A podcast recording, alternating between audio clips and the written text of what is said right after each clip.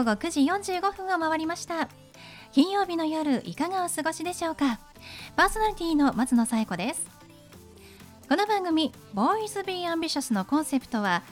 夢を抱き語りそして行動に起こそうということで毎回さまざまな業種のビジネスパーソンがゲスト出演。どんなビジネスをされているのかどうして始めたのかその思いを語っていただくそんな番組です。さあそして私と一緒に番組をお届けするのは柴田法務会計事務所の柴田純一先生です。先生よろしくお願いします。よろしくお願いします。えー、昨日9月23日が、はい、あの秋分の日ということで、はい、まあ、この日実はあの亡くなった祖父のの誕生日なんですよね。ああ、そうでしたですか。そうなんです。なので、あのいつもね、あの、はい、手帳とかで、こう、秋分の日かって思うと、思い出すんですけれども。うん、柴田先生って、こう、秋分の日って、何のためにある祝日でしたっけ？もう私祖父の誕生日しか覚えてないんですけどいや春分の日と秋分の日はねもうやっぱりこの地球の公転から来ていますということで、ね、非常にぜひあの科学的な実はあの基準点になっています。あ、そうなんですか？はい、春分の日っていうのはあのだって地球の公転のスタートの日なんですね。でそれから割り出すっていうのなんで昔の人はよくそのようにしてたんですね。そうなんですね。なんかもう本当に私その誕生日しか記憶がなくてちゃんと調べなきゃだめですね。いえいえ ね、はいということで皆さんもねあの祝日の依頼とかね、はい、ぜひあの検索して調べてみてください。はい、それでは第77回ボーイズビーアンビシャススタートです。この番組は遺言相続専門の行政書士柴田法務会計事務所の提供でお送りします。それでは先生今夜のゲストのご紹介をお願いします。はい今夜のゲストは離婚専門行政書士の岩田富江先生です。岩田さんこんばんは。こんばんは。よろしくお願いいたしますさあ岩田さんは、えー、2回目のご登場ということで、はい、えー、ありがとうございます。そうなんです。2019年のまあ7月ということでねおよそ2年ぶりのご出演なんですけれども岩田さんの離婚専門ということでね、えーと、岩田富江法務事務所で、えーと、仕事をしていらっしゃる行政書士さんでいらっしゃる柴田先生もね同じ行政書士ですけれども岩田さん離婚専門なんですね。はいそうですね、はい、あの前回はその、えー、慰謝料とかね養育費をまあ踏み倒す方がもう本当に多くなっていて、まあ、その対策法などもお話しいただきましたけれども岩田さん今あのどんなことに力を入れていらっしゃるのか、まあ、改めてですね教えていただけますか？はい、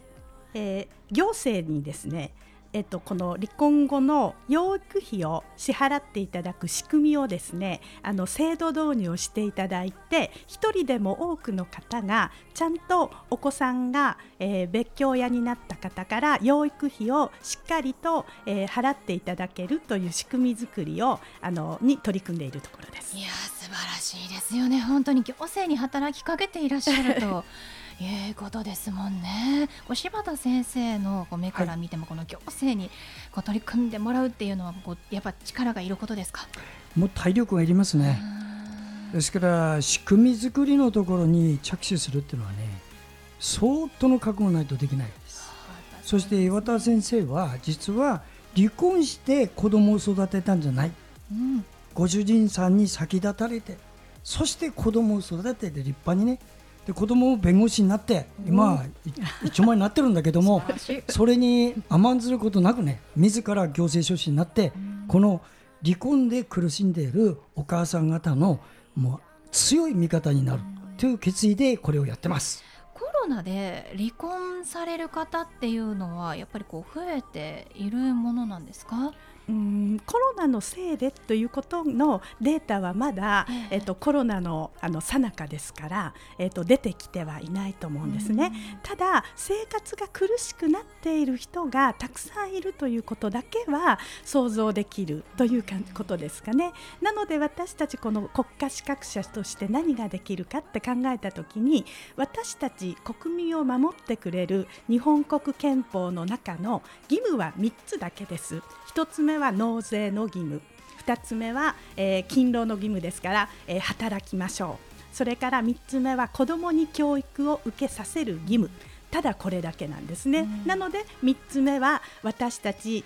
えー、一般の大人たちが親だけではあの足りない部分をサポートしましょうという考え方でやればいいのではないかと思ったのであの私たちが選んだ議員にちゃんと、えー、制度導入をしていただくということで子どもが守られるのであればそういうことをやっていってはどうだろうかっていうふうに思ったのでやっています。うそうなんですね。これ今あの実行している最中ということで、はい、そうですね。あの兵庫県明石市が一番最初に始めた養育費保証制度っていうものなんですが、今去年はですね、私が東京都にあの予算をつけていただくということがあの成功しました。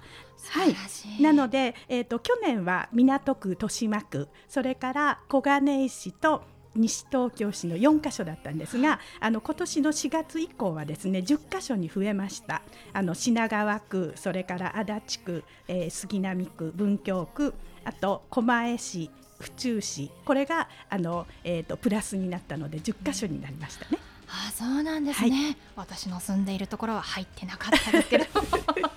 なるほど。でもね増えて今年10カ所に増えたということで、はい、非常にあの一人親の方にとっては希望の話題ですね。そうですね。だから全国500 5000箇所ぐらいの自治体すべてでですねあのまず自治体の窓口でこれをまあ活用できるというあの仕組みにしなくてはいけないのではないかということで取り組んでいます。そうなんですね。こちらどんなサポートが受けられるんですか？はい、あのまずですね、えっ、ー、と養育費をあのちゃんとえっ、ー、と文書を持って支払いを約束をすることで、えっ、ー、と離婚後にですね、そのえっ、とまああの取り決めをしたところとした文章とそれから、えーと支払い能力があるかないかの審査をしてもらってってあのまずは民間会社がそれを代わりに取り立てをしてくれるというかあの、まあ、滞った時には建て替えもしてくれるお子さんのお金なのでということで、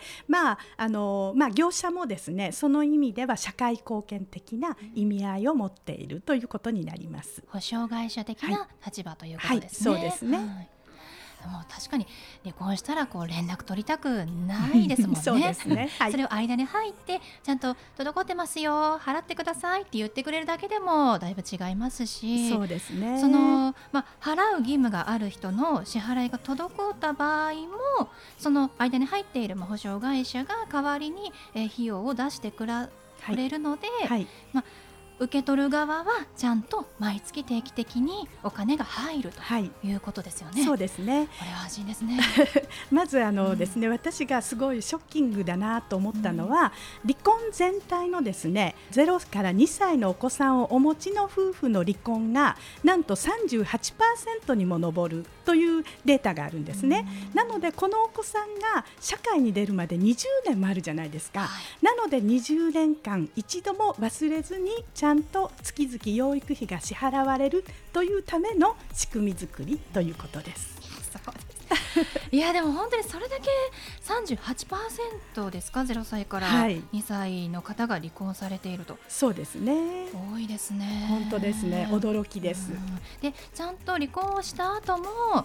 えー、出ていった別居している親も支払い義務があるということですもんね。そうです。あの、うん、まあ夫婦は夫婦関係を解消したとしても、うん、親子関係は変わりませんので、あの受け取る人は誰かって言ったらお子さんなんですね。はいなのでお子さんに対して月々あの力いっぱいお父さんとして例えばお母さんとして支えるというあの資金というのが養育費なのでということですね。うん、で養育費ってあの、まあ、勘違いされる方が多いのですが例えば離婚して10年になるからって言ってもお子さん10歳だった場合はまだ社会に出てませんのであの今月からでも請求可能っていうものなんですね。なので文書で取り決めをしてなかった場合には連絡が取れる場合はあのこれからでも文書で約束をするということをあの示唆すればそれが可能になるということがあの意外に知られてないこととそれからもう一つはその、えーと離婚後にまず、えっと、夫婦関係で言うならば財産分与は2年間請求権がありますよというものなんですね。だから私はあのもう一つその、えっと、離婚届にハンコを押す前にまず文書で約束をしましょう。でこのあのその2年間は請求権がありますよ。あと養育費は社会に子どもが出る前まではいつからでも、えー、請求可能ですってこの3つをですねお知らせして歩いております。いやでも本当に知らない方あとは払ってくれないからって諦めている方が多いと思うんですが、はい、そうじゃないとい。うことです、はい、諦めないで、ということですね。あとは必ず文章で取り交わしてくださいということなんですね。そうですね。はい。岩田先生の取り組んでる仕事はね、うんその人から直接取り立てるんじゃないんです、うん、それを自治体を通じて制度として日本に確立させようと。それで動いてる先生なんですよ、はい、ですから皆さんこれを聞いた方でね子供を抱えてヒーヒーって人いっぱいいると思うんですわ、うん、そういう人たちにね日本全体でねこの制度を改正していくっていうことをやってるのが岩田先生だということを 皆さんぜひ知ってください。ありがとうございます。ね、ではそんな、えー、素晴らしい岩田さんに最後お聞きしますが、はい、岩田さんの夢は何ですか？そうですね。あの一人でも多くの子どもたちですよね。あの親の所得でほぼほぼ人生が決まってるなんていうことをさせずにですね、あのしっかりとえっとどの子どもも可能性はもう無限にありますので、なりたい自分になって、えーと、社会で活躍するには十分な教育を受けるということをしっかりとやってあの、まあ、その選択して社会に出ていくというあの職業を選択することっていうのが夢を持つことですよね。なのでこれをあの全員にさせてあげたいというのが私の夢です。いや本当にもうすべてのね子どもたちにね素敵な未来を与えてあげたいですね、はい、そうですね。はいありがとうございますということで本日のゲストは行政書士岩田富恵法務事務所の離婚専門行政書士の岩田富恵さんでした。岩田さんどうもありがとうございました。ありがとうございました。ありがとうございました。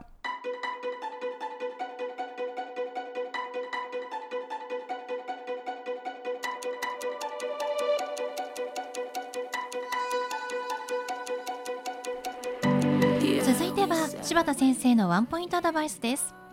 では先生今日はどんなお話をしてくださるんでしょうか？はいこんばんは、遺言相続専門の行政書士の柴田です、えー、遺言専門でございますので遺言書に関してまたご紹介いたしますが皆さんの中で、えー、遺言書っていう名前は知ってるけども具体的にどう書くんだってわからない人がいる。そういう場合はですね自分であれこれ考えるんではなくて専門家の人必ず信頼できる人を捕まえてその人と一緒に作るということをあのやってください。あの遺言書はね亡くなってから効果が出るんですよ。つまり自分が死んでから出るんでねあのここを書き漏らしたとかそういうことに通用しない書類です。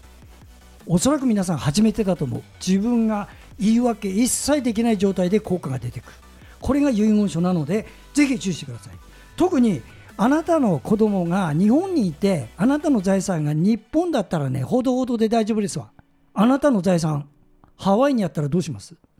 日本の遺言書通称しないよ。それからあなたの子供がオランダにいたらどうします？領事館通じて遺産分割協議とかいうのをやる。そういうことを私の事務所は専門やってますので何かの時はお役に立てます。はい柴田先生の相談は電話東京0367801408 6780-1408までお願いします。以上柴田先生のワンポイントアドバイスでした。先生ありがとうございました。ありがとうございました。